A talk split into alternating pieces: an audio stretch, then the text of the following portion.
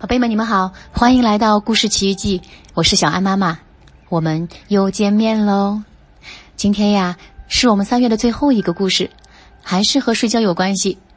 在这个故事里呀，有一个昏昏欲睡、眼皮马上就要耷拉下来的小女孩，所以呀，小安妈妈会建议你可以安安静静的、舒舒服服的躺在床上，听小安妈妈讲这个故事。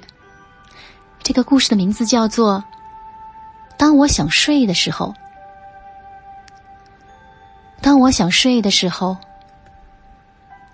我希望睡在暖暖的篮子里，或是睡在毛茸茸的鸟巢里，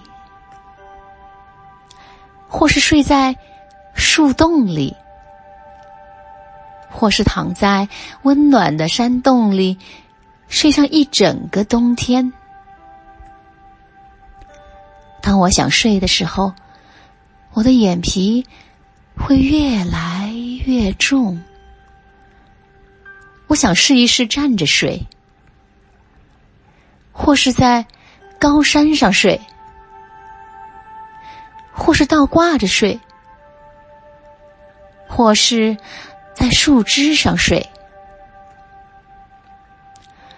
当我想睡的时候。我会一直打哈欠，还好，我不必睡在很冷很冷的地方。当我想睡的时候，我的眼皮会重的睁不开。还好，我不必睡在深深的海底，或是又热又干的沙漠里。当我想睡的时候，我的眼睛会慢慢的合起来，躺在我自己的床上，盖着我自己的被子，睡在我自己的枕头上，这真是太好了。好了，宝贝们，那听到这里，你们是不是？也像里面的这个小女孩一样，已经很想睡觉了呢。如果没有的话，没有关系，你们可以把我的这个故事再好好的听个几遍。